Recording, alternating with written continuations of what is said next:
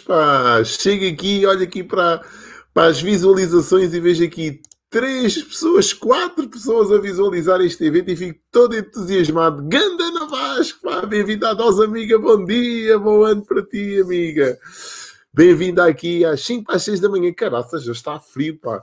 Não sei o que é que se passa, mas eu cada vez que a temperatura fica um bocadinho abaixo dos 10 graus já me sinto a congelar. Bem, a dose de hoje tem dois propósitos muito interessantes. O primeiro propósito é uma mensagem para todos vocês e o segundo propósito são futurologias, dicas, predições, coisas que eu acho que vão acontecer e que estão mais ou menos, são dicas para ti que estão mais ou menos na calha para acontecerem. Ganda Carlos, pá, bem-vindo à dose, amigo, bom dia, como é que estás? bem-vindo à dose. Bem, estava eu a dizer, mais uma entrada aqui, Maria Antónia, como é que estás, amiga? Diretamente pela Leia, um abraço. Bem-vindo à dose. Estava eu a dizer que a dose de hoje tem aqui um, duas, duas tendências. Primeiro, são duas tendências que eu, se ficares até ao fim, vou-te uh, fazer chegar duas tendências para este ano de 2021, que eu acho muito interessantes para quem está neste mercado digital e para quem quer comunicar e potenciar os seus negócios através do mercado digital. São duas tendências muito interessantes para tu anotares. Vou passar, vou-te passar estas tendências mais para o fim.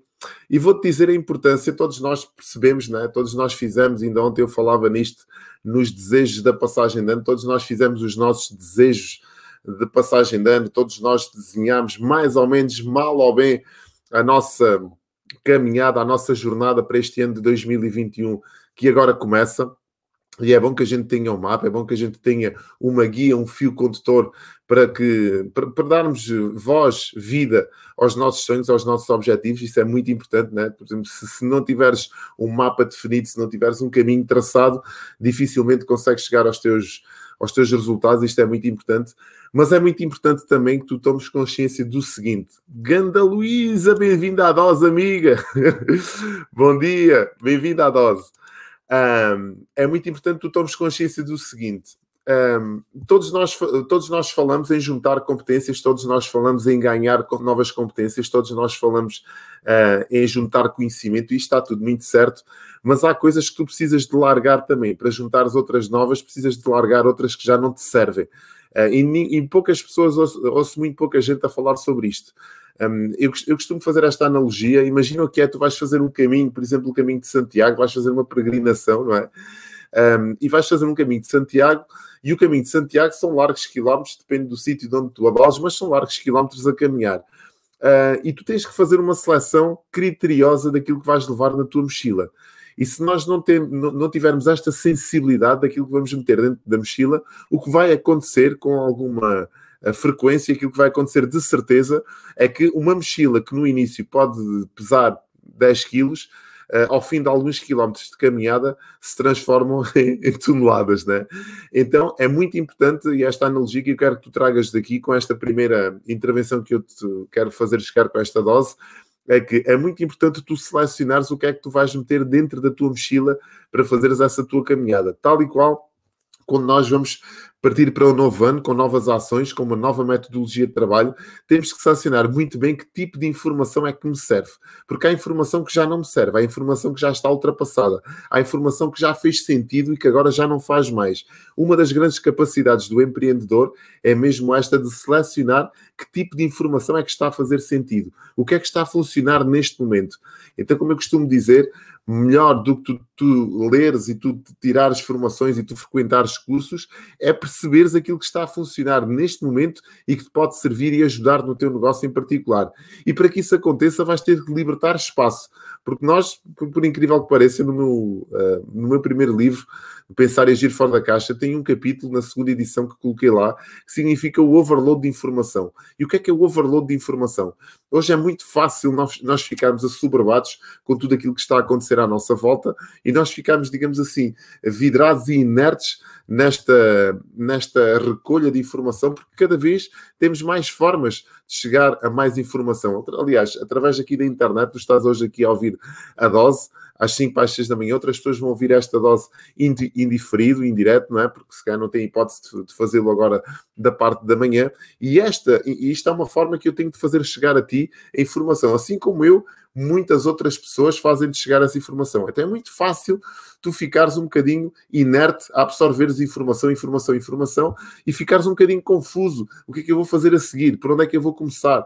O que é que, o que, é que faz sentido? Será que isto que ele diz faz sentido? Será que aquilo que eu já sabia é que faz sentido? Então é, é bom que tu faças uma análise àquilo que tu andas a recolher eu ontem falava-te exatamente nisso, da importância de tu teres mentores que te ajudam a clarificar as águas, te ajudam a, a, objetivar os teus desejos e os teus planos de ação. É muito importante tu tenhas essas pessoas de lado, porque às vezes nós estamos a jogar, nós estamos dentro do nosso jogo e não conseguimos ter uma visão ampla daquilo que está a acontecer. Por isso é que os treinadores fazem muito sentido nas equipas. Né? Às vezes as pessoas dizem assim, pá, mas porque é que os qual é o papel fundamental de um treinador? O papel fundamental do treinador, para além de preparar uma equipa, é ter uma visão ampla do jogo, daquilo que está a acontecer. E é isto que faz às vezes os mentores dentro da, perto das pessoas, ter uma visão ampla do jogo, conseguem fazer uma predição, conseguem fazer uma análise àquilo que está a acontecer e conseguem te dar as melhores diretrizes e conseguem exatamente separar as águas, retirar aquilo que já não funciona e se calhar colocar aquilo que está a funcionar neste momento. Então é importante que tu faças esta seleção para este novo ano que agora começa,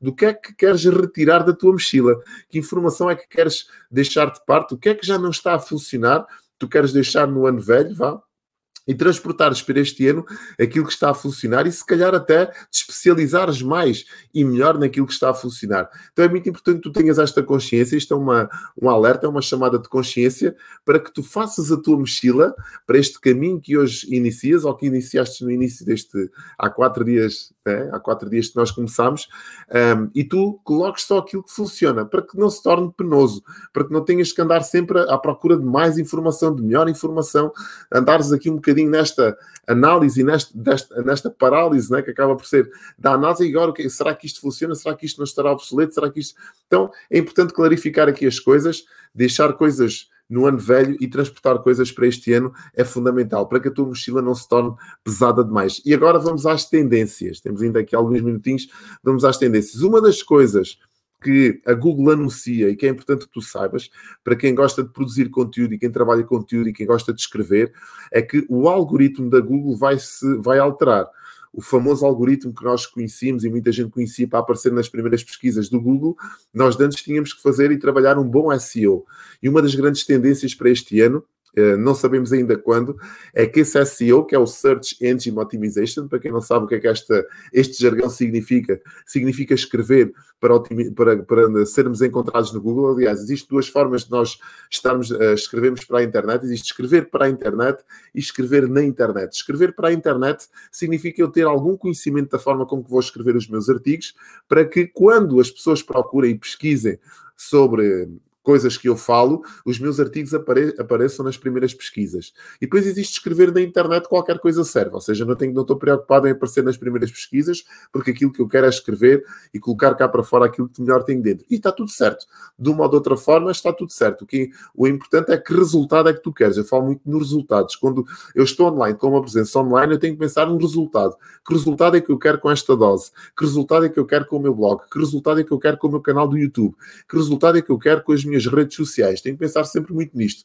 Então, desde sempre que a Google existe, existia um algoritmo que era o SEO que era nós escrevermos, nós nos especializarmos a escrever nos blogs de forma a que as pessoas, quando pesquisassem qualquer coisa relacionada com os nossos artigos, nós aparecêssemos. O que nós sabemos é que esse algoritmo vai ser alterado e vai ser alterado com base na experiência de quem nos visita. Então, aquela, aquela, vou dizer assim, aquela velha a ideia de que nós tínhamos de que é para escrever, é, é, é, importante escrever só, quanto mais palavras o, o artigo tiver, melhor. Essa ideia vai ficar ultrapassada. Porquê? Porque as pessoas cada vez mais querem uma experiência quando visitam um site, quando visitam um blog. Querem se sentir, para além de se sentirem educadas, querem se sentir entretidas. Aliás, há três formas uh, que nós temos de, de partilhar uh, coisas online, tem que ser conteúdo de entretenimento, de informação e de formação isto é muito importante que tu também saibas, não é? Se tu colocares dentro das tuas, das tuas páginas, tu colocares dentro das tuas estruturas digitais coisas que só formem as pessoas, vai ficar entediante, as pessoas não te vão, não te vão querer seguir. Eu já falei nisto na, em doses anteriores. Então é importante que tu balizes o, o teu conteúdo com base no entretenimento, na formação e na informação. E dentro da informação e dentro da formação, é importante que tu, para além de informares e de formares as pessoas com o teu conteúdo, agora é importante que as pessoas tenham uma boa experiência quando vão aos teus sites, quando vão aos teus blogs. É importante que esse conteúdo também tenha imagem, é importante que esse conteúdo seja interativo, é importante que esse conteúdo tenha algum vídeo também para as pessoas que estão do outro lado se poderem entreter.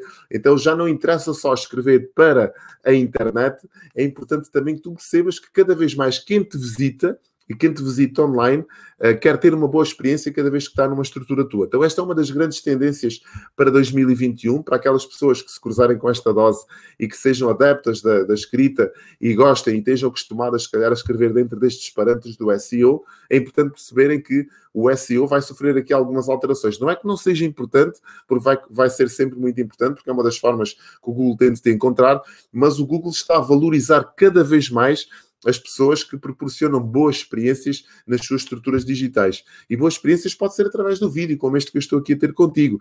Pode ser a proporcionar uma interação com a minha audiência. Pode ser a motivar que a minha audiência tenha ações do outro lado. Então, tudo aquilo que tu fizeres a partir de agora, pensa sempre na ótica do utilizador. Quem te vai visitar, para além de ser de ficar educado, de ficar mais instruído, que experiência é que tem quando chega aos teus sites, quando chega às tuas plataformas. Então, esta é a primeira tendência.